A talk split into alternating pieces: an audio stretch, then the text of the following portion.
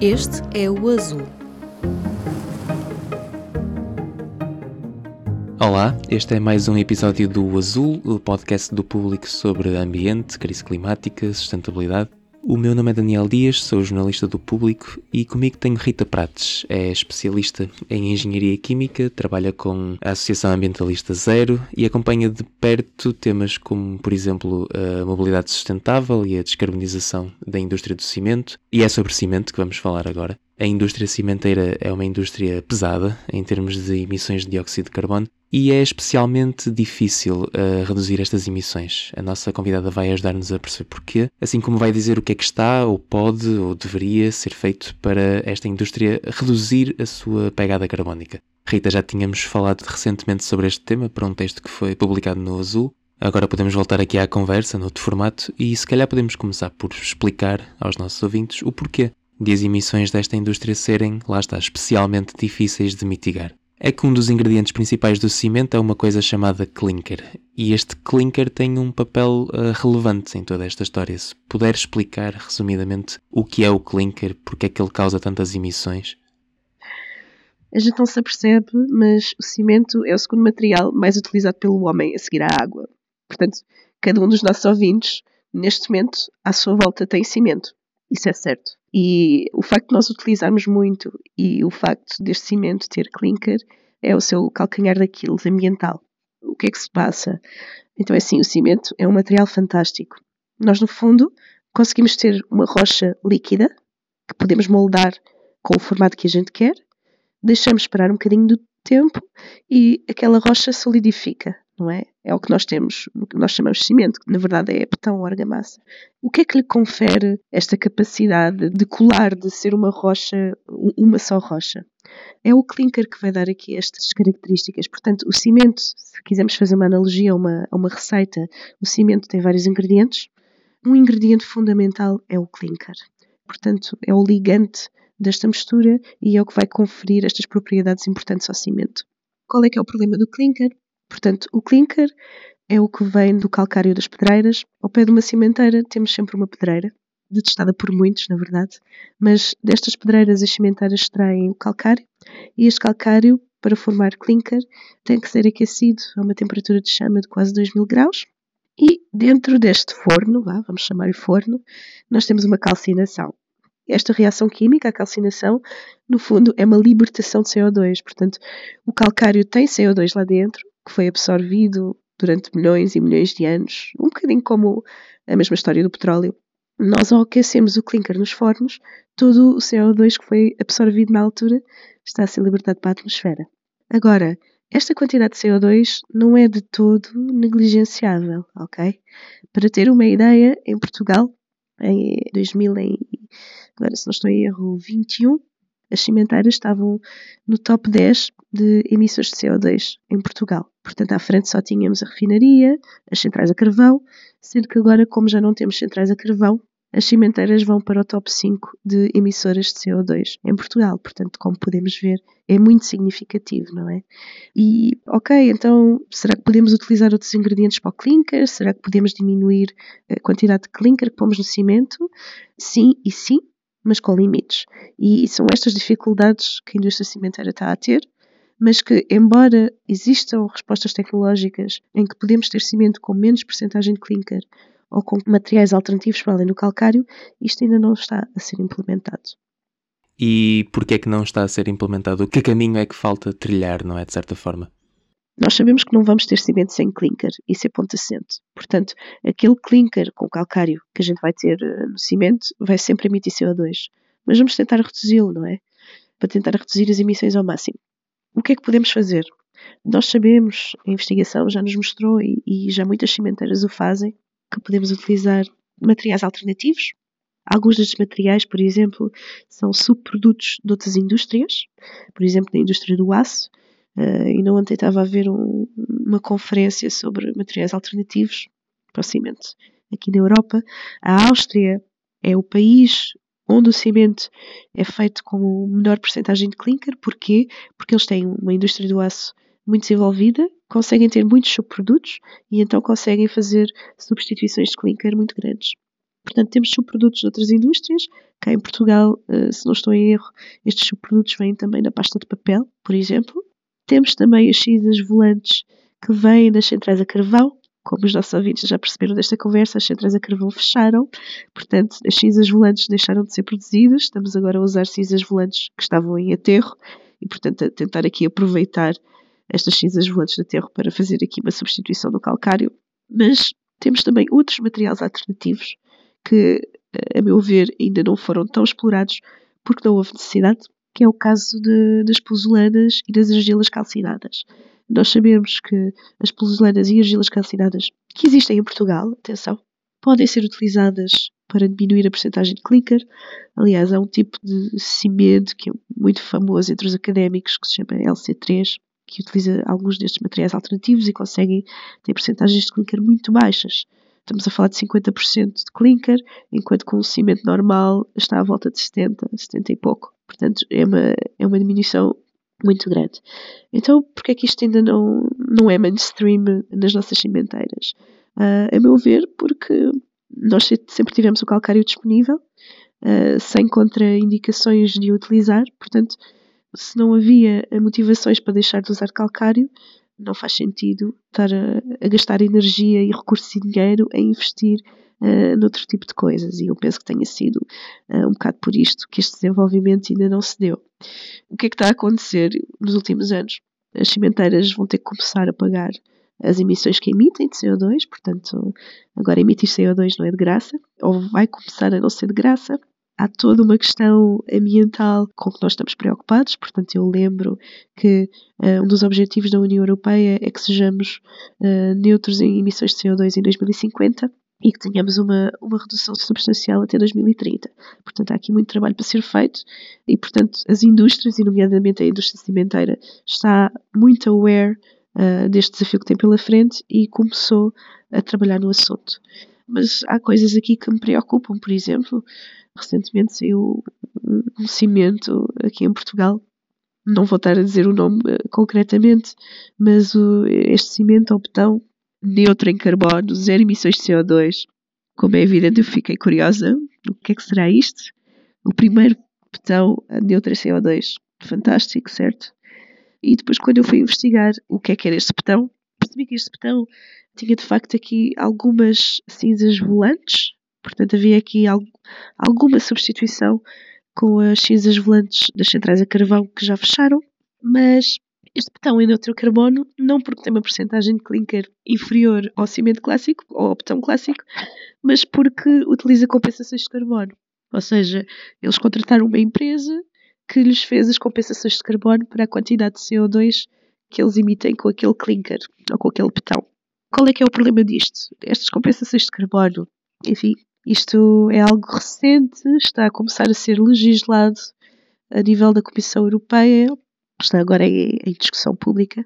Estas compensações de carbono, estamos aqui a falar de plantação de florestas, porque, portanto, se plantamos uma árvore, a árvore, como se devem lembrar da fotossíntese, que aprenderam na escola, a árvore ou qualquer planta absorve CO2. Portanto, eu posso produzir cimento e emitir CO2, mas não se preocupem porque eu tenho uma árvore que vai absorver.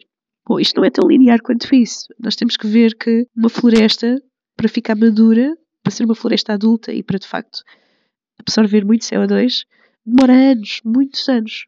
Portanto, eu vou demorar muitos anos até que aquela floresta consiga absorver todo o CO2 que eu emiti no momento em que eu fabriquei o botão.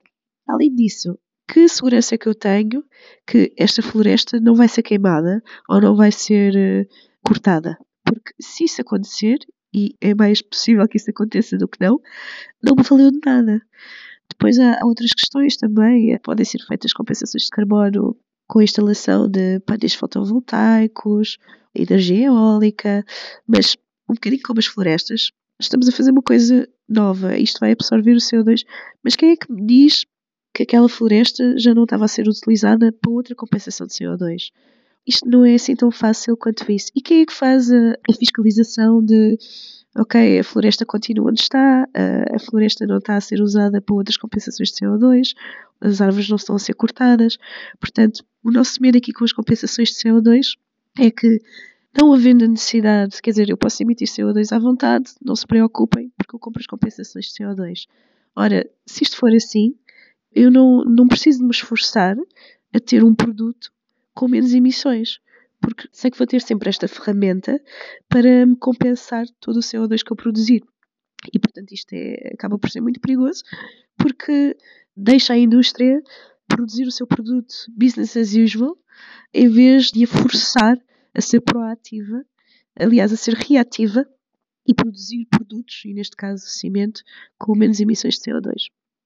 Lá está, esta questão das compensações não é uma questão consensual uh, e outra questão que não é consensual é a questão da captura de carbono para armazenamento ou para utilização posterior e é uma questão em que o setor também está muito investido. As cimenteiras em Portugal incluem esta estratégia, estas tecnologias de captura e armazenamento ou utilização de carbono nos seus uh, roteiros para a neutralidade carbónica até 2050. Que avaliação é que a Rita faz desta possível solução, que é uma solução que também divide opiniões?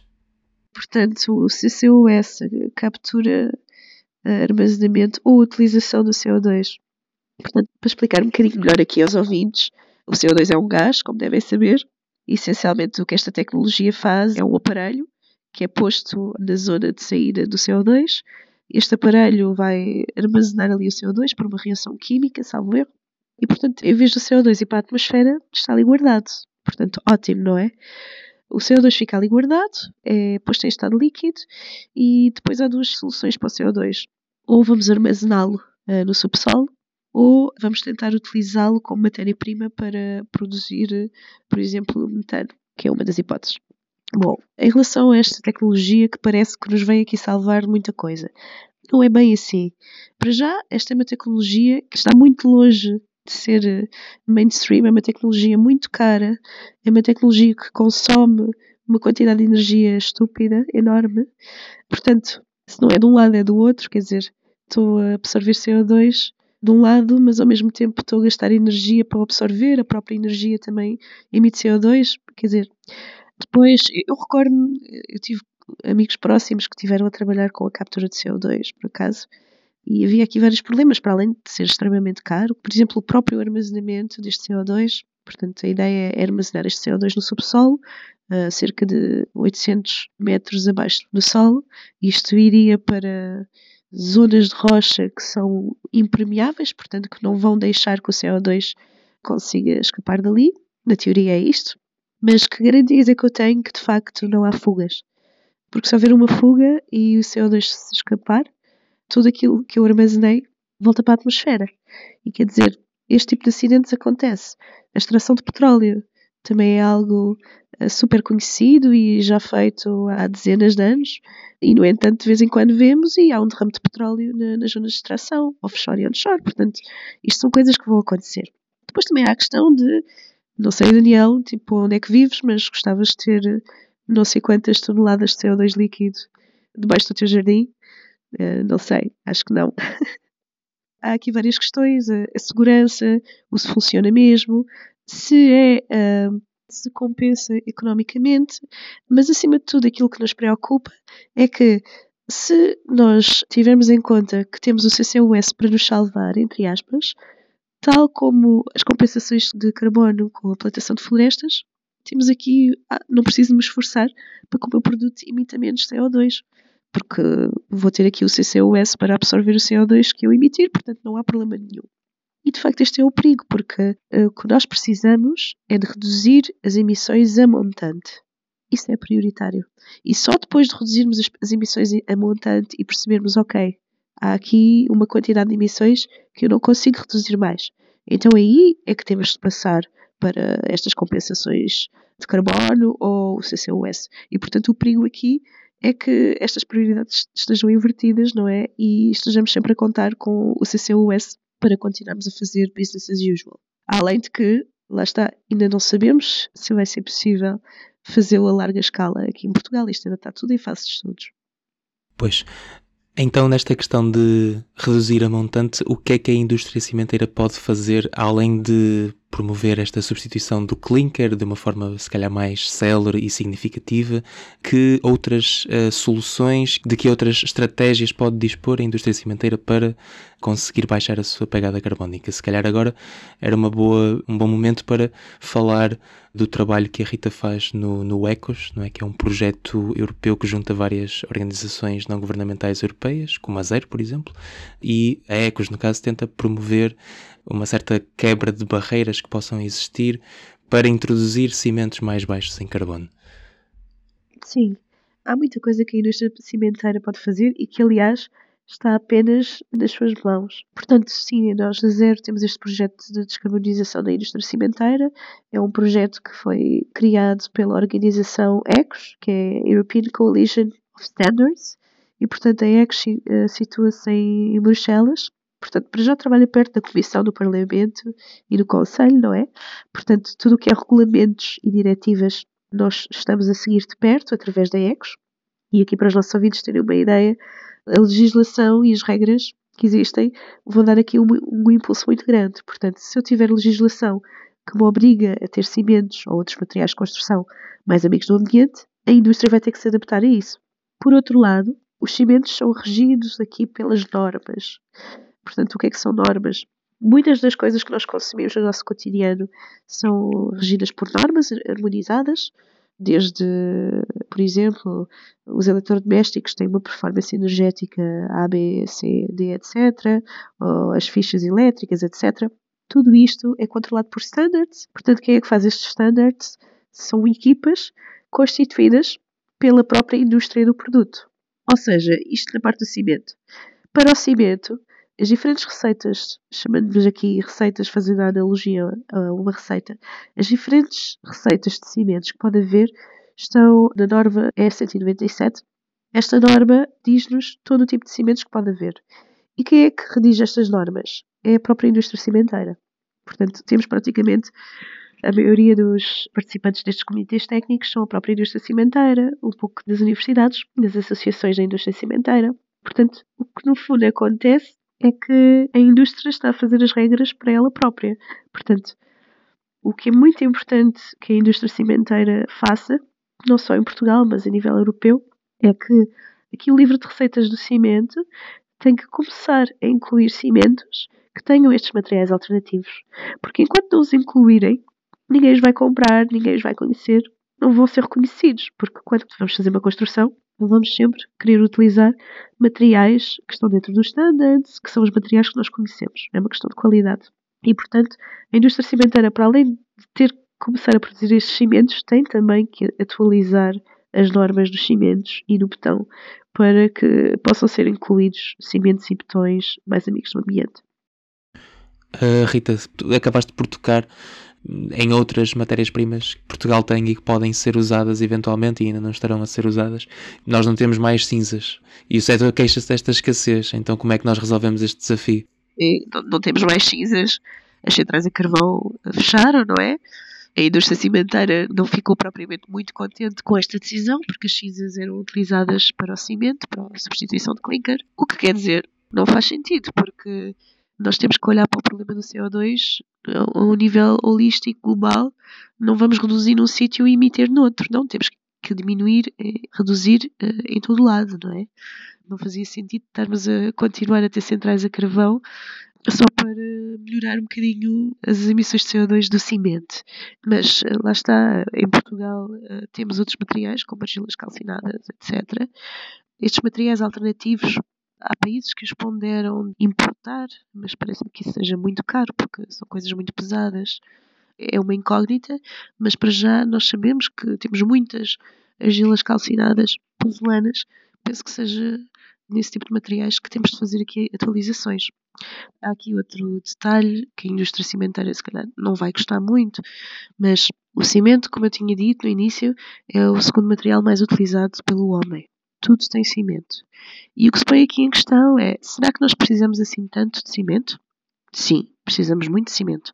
Mas será que precisamos de utilizar as quantidades que utilizamos? Nós sabemos que há muitas construções que utilizam outro tipo de materiais, madeiras, etc. Ou que utilizam cimento, mas não têm tudo em cimento. Aliás, basta ver um programa daqueles programas de construção nos Estados Unidos ou noutros países europeus e vemos que as casinhas não são eh, assim todas em cimento como vemos aqui em Portugal. Portanto, também há que se pôr a questão de será que temos que adaptar a maneira como construímos as nossas casas para casas com menos cimento? E nesse caso, penso que a indústria cimenteira, se calhar, podia começar a pensar em produzir, porque não outro tipo de materiais para além do cimento, alargar o seu tipo de produto.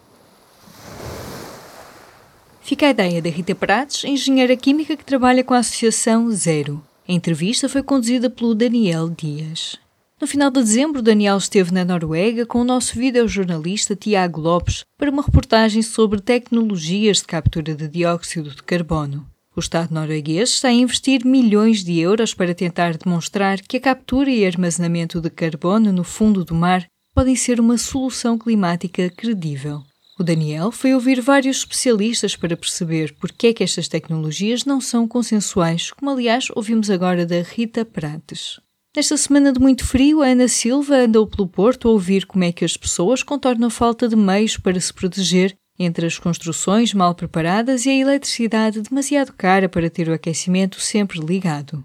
O Daniel Dias tem estado em contacto com o Instituto Português do Mar e da Atmosfera para saber mais sobre o anticiclone estacionado sobre a Península Ibérica que está a provocar esta onda de frio. Já Andréia Azevedo Soares ouviu especialistas do Laboratório de Física e Tecnologia das Construções da Universidade do Minho, o Ecolab, para perceber como contornar a umidade. Já agora pode ouvir tanto o Daniel como a Andreia no episódio do podcast P24. Pode seguir nas plataformas habituais. Na semana passada, Andréa Azevedo Soares escreveu também sobre a ausência das pessoas com deficiência dos planos de ação climática. A partir das conclusões de uma análise publicada na revista científica Nature Climate Science, descobriu que Portugal é um dos países que estão a deixar a deficiência para trás no que toca à prevenção da mudança do clima e fui ouvir ativistas portuguesas para saber quais são as principais preocupações. Tudo isto para ler e ouvir em público.pt azul. Se gostou de ouvir este episódio, siga o podcast na sua aplicação preferida e dê-nos 5 estrelas. Se tiver sugestões de temas e entrevistas, envie para o e-mail aline.flor.público.pt. O podcast Azul é editado por mim, Aline Flor, e volta daqui a duas semanas. Até lá!